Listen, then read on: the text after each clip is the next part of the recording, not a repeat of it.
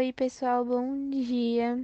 Então, esse podcast é da Yasmin, Maria Clara, Catarina, Júlia e Marissa.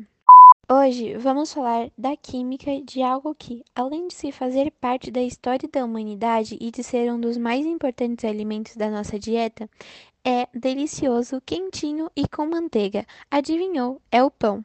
Falaremos da composição química dos seus ingredientes e de algumas das reações químicas responsáveis por este alimento tão saudável, versátil e delicioso que é o pão.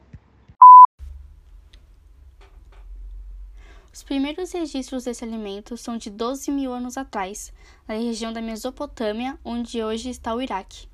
Esse pão é feito de trigo e frutas, não era fermentado, sendo duro e achatado e provavelmente muito amargo. Uma receita típica de pão no país leva farinha de trigo, água, fermento e sal.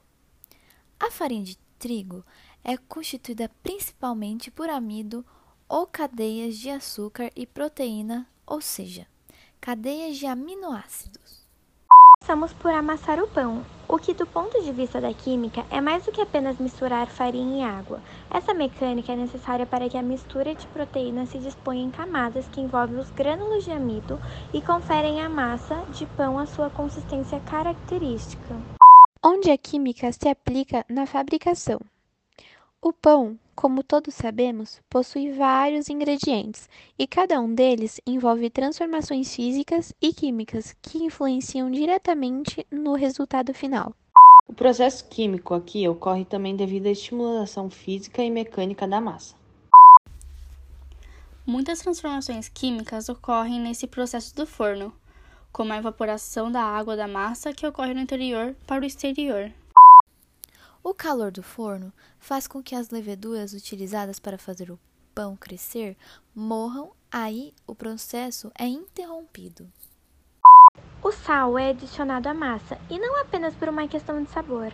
A presença dos íons sódio e cloreto é indispensável para a maior aproximação entre cadeias de proteínas, contribuindo assim para a formação de uma massa mais forte e menos pegajosa.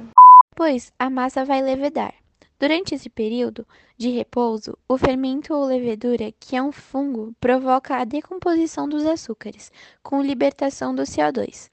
É a formação de bolhas de CO2 aprisionadas na rede de glúten que faz a massa crescer e produz a textura esburacada do pão.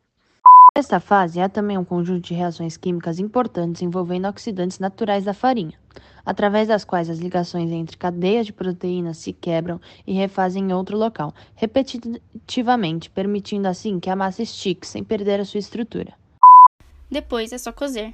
E, já agora, o aspecto dourado acanhado do pão após a cozedura é o resultado da reação de Maillard, assim chamada em homenagem ao químico que descobriu que o calor do forno provoca a reação entre os aminoácidos e os açúcares que dá a cor dourada aos alimentos assados.